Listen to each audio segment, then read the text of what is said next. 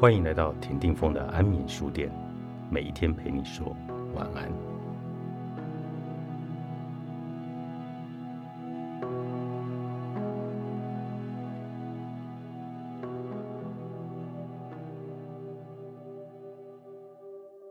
认同此时此刻的自己。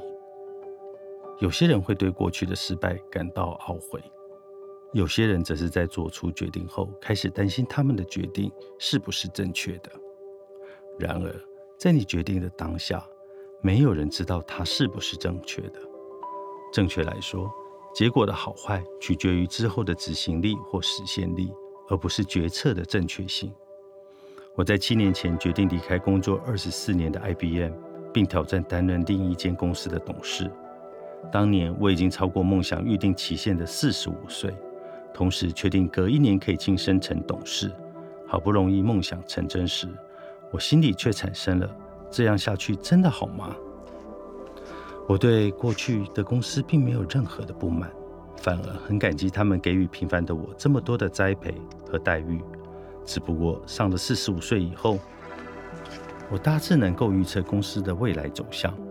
就某种意义来说，那正是我过去梦寐以求的景象，但另一方面，我却没有信心把下一个梦想托付给未来十五年仍待在同一个环境工作的自己。我想象不出来自己在过去更猛烈的鞭策下有所成长的模样。现在回想起来，我当时的想法既狂妄又天真，但我决定在更宽阔的海洋寻求人生的下一个舞台。当然。我重新制定了新的十年计划，我相信这是为了取得更大的成功而做的决定。我抱持着一定的信心和理由换工作了。然而，现实不会那么顺遂，业绩最差，以往的尝试不适用，公司文化差异无法建立与他人的信赖关系，产品的市场认知度落差，种种困难都让我感到很挫败。老实说，我甚至觉得自己失败了。还感到很后悔。有一段时间，我天天后悔自己放弃了人人称羡的稳定生涯，犯下了无法挽回的错误。即使是现在，我公司走在当时经常走的路上，脑海里都会浮现当时的痛苦回忆。但在那个时候，我能做的就是向前看，并继续走下去。我没有回头，没有停下脚步，没有换条路走。只是专注在当下我能做的事情上。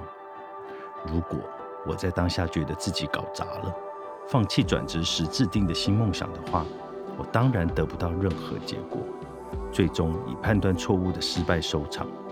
现在回想起来，我当时是抱着毫无根据的信心，坚信自己一定会在某个地方成功。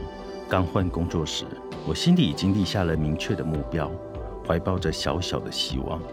我认为正是受到这个希望的支持，才能持续进行每一天的行动。尽管中间经历百般曲折，业绩在一年后终于呈现 V 字形上升，并且让日本惠普在两年后获得惠普全球发展最快的国家奖项。以结果论来说，我的转职可以说是成功的。当时的成果绝对不是单凭我个人的力量实现的。那时候我学得到的是。